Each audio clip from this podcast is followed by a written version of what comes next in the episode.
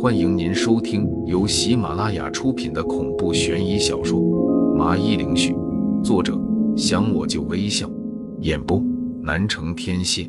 欢迎订阅。第九十一章：阳气可以治疗。聊了一会后，我就打算回病房里待着。回来就听到一个警察说道：“现在是什么时候了？你看你急的，我们才换班还不到一个小时，现在才快午夜，到明早八点才有人来换班。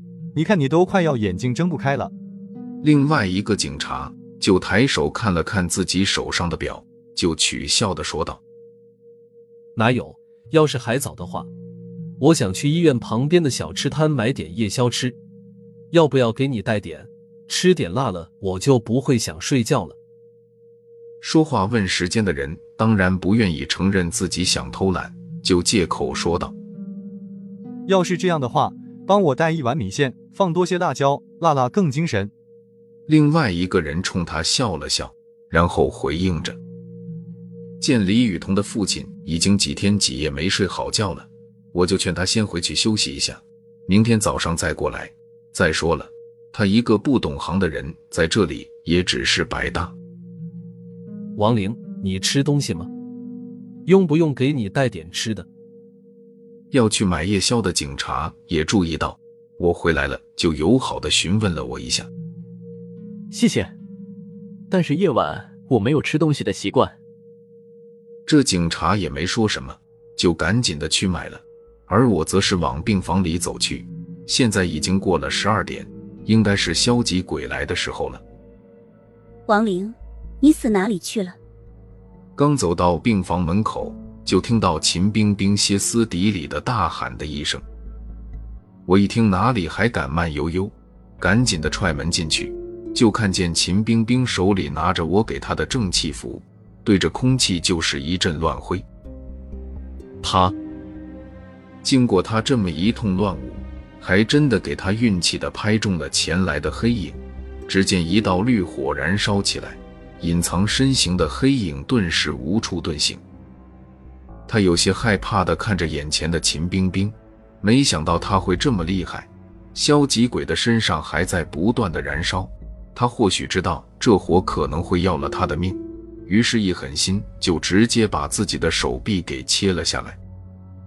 他也无法去攻击李雨桐。就赶紧的向外逃去，一个转身，再度消失不见。看他在流血。听到声响进来的警察就指着地上不断掉落的黑血对我说道：“消极鬼虽然可以藏起来，但是他身上流出来的黑血却暴露了他，痕迹表明他想向外逃去。天道正气，乾坤无极，道法自然，正气凛然。”我追出门外，双手快速掐动指诀，嘴里开始念起了雷火咒，一定要消灭这个消极鬼。哎，不是我说，大半夜的吵吵啥？不知道在医院要保持安静啊？其他人不睡觉了？就在我打算驱动雷火咒的时候，发现一个小护士嘴里嘟囔的走过来，挡住了我的去路。嘶。忽然，黑影发出一声诡异的叫声，然后那个护士就再也无法说出话来了，眼睛惊恐地看着前方，身子被定住了，一般动都不带动的。然后一道黑影穿体而出，发出了嘲笑般的笑声。就这么一瞬间的功夫，他就杀掉了护士。小护士的灵魂在那一刻都被吃得干干净净。我也很无奈，谁叫他就抱怨着我们。要知道，抱怨可是消极情绪的一种啊，这不是正好中了消极鬼的下怀吗？消极鬼吃了灵魂，受的伤一下就得以恢复了，手臂也一下就重新长了出来。你回去和秦法医一起守着李雨桐，别等下被这个东西戏耍了，我去追就行。记住，看到他来了，就一个劲的贴符就行。我过去把小护士的尸体放好。然后回头对跟着我追出来的警察说道：“我担心这消极鬼使用调虎离山，返回去动手杀人，秦冰冰恐怕一个人难以应付，我一个人足可以对付他了。那行，王林，你自己注意安全啊。对我的命令，这个警察没有丝毫的质疑，立刻点头对我关心了句，就赶紧赶回病房去了。我则是继续顺着走廊前进，直到到了一个死角的地方，日光灯忽然的熄灭了。我冷笑一声，看来他是有点恼怒我穷追不舍，想要反过来对付我。小样，想阴我，你还嫩点。我嘀咕了句，就双手结印，然后念起了开眼咒语，发现黑影正急速的向我冲来。说时迟，那时快，我就迅速的拿出一张符，直接就贴了上去。黑影躲闪不及，又吃了我一张符的伤害。这次也是贴到他身上，同样的，他也不等绿火燃烧起，直接把自己的手臂又一次的切了下来。我都震惊的很。壮士断腕，真是厉害的很不？他不知道要断几次啊！他发出了一声类似疼痛的嚎叫，就又重新的逃走了，灯也再次的亮了起来。被他切掉的手臂开始慢慢的变大，有一种要爆炸的趋势。我赶紧得向后退着，然后果然他炸裂了，黑血满天飞。我躲过了这黑血。然后继续向前追着，忽然我脑子里冒出一个不好的念头。从刚才的那个小护士来看，黑影是可以通过吃掉对方的灵魂来治疗自己，胳膊也可以重新的长出来。那达到这样的效果就得杀人。这次我伤了他，意味着又得死人。妈的，这里几乎每个病房都是人，这不是摆明了让他大吃大喝吗？想到这里，我不禁咒骂了一下。等我找到他的时候，对他一起拼命，要不他就等于有无数条命可以再次的复活。我要在这么大间医院找到一个可以隐藏自己身形的消极鬼，就实在困难的很。霓裳姐，再次的要麻烦你了，出来帮我找到这个消极鬼。最后，我不得不向体内的苏霓裳寻求帮助。果然，苏霓裳出马，一个顶俩，不一会就传来他的声音：“找到了，这躲在了通风管道里。”当我走过来的时候，就看见苏泥上已经把他给抓住了。你们不能杀我，我身后可是有靠山的，他可以不费吹灰之力就能收拾你们两个。呵呵，我管你有什么靠山，你擅自来到阳间，残害无辜。就是谁来了也救不了你，地府不管是谁都没法保住你。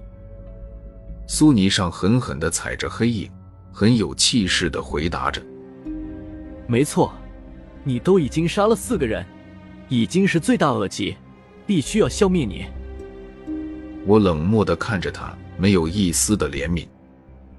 大师，放过我这次吧，我保证不会再祸害人了，从此就安心的在地府里待着。消极鬼见我动了杀意，就立马向我求饶着。呵呵，当你杀掉那一家人的时候，你心里有过仁慈怜悯之心吗？现在自己生命垂危了，就希望别人赐予仁慈，会有这么好的事情吗？对于他的求饶，我丝毫不为所动，就准备动手消灭这个祸害。你既然这么执意要杀我，那大家一起死吧。消极鬼看见我不打算放过他，就立马掏出了那消失的镜子，往地上一摔，直接碎成了十几片。我的同伴，快快出来吧，一起替我收拾他们！没想到他邪恶的一喊，立马就碎的镜子里出现了十几只消极鬼，顿时前方就是一片黑暗。他们想断了我们的退路，把他们给我杀了！此时已经成了强弩之末的消极鬼，看着其他的同伴，就发狠的喊道：“话音刚落，一片黑影如潮水般朝着我们涌了过来。”苏尼上有些恼怒，问都不问我，直接把脚下的消极鬼直接劈成了两半，转身就高高的跃起，嘴里念叨着：“几个小喽啰，也敢在老娘面前逞能！”漫天飞舞。不一会，凭空下了一场花雨，顿时整个走廊给照亮了。花瓣变成锐利无比的利器，不断的去割着黑影的全身上下。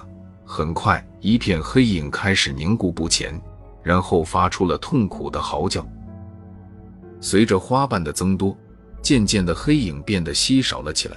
而我一时大意，光顾着看苏尼上那美轮美奂的姿态，一时没注意还有黑影。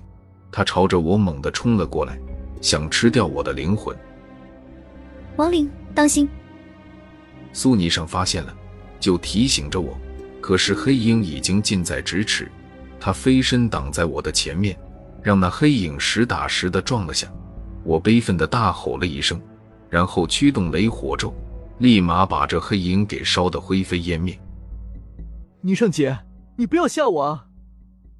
苏霓裳身体一怔，然后倒在了我的怀里，看着伤势很严重的样子。我惊恐的看见苏霓裳的身形正在慢慢的变淡。看来刚才消极鬼的攻击对他的伤害不轻，我怕是等不到你给我重塑肉身的那一天了。我要先走了。苏霓裳也知道自己快要死了，就勉强的抬着手抚摸着我的脸颊，然后温和的说道：“王灵，我不想留下遗憾，你能不能最后亲我一下？这样我去的也安心了。”快要完全不见的苏霓裳。颤抖着对我提出了这个要求，我也丝毫没有犹豫，立马流着眼泪低头与他亲吻了起来。我忽然感觉自己体内的能量在慢慢的流逝，接着我发现好像是到了苏霓裳的身体里，惊奇的事情就发现了，原本苏霓裳快要消失的身体，就慢慢的又重新的变得明朗清晰起来。我的阳气可以治疗他。这是我脑子里第一产生的念头。听众朋友，本集已播讲完毕，请订阅专辑，下集更精彩。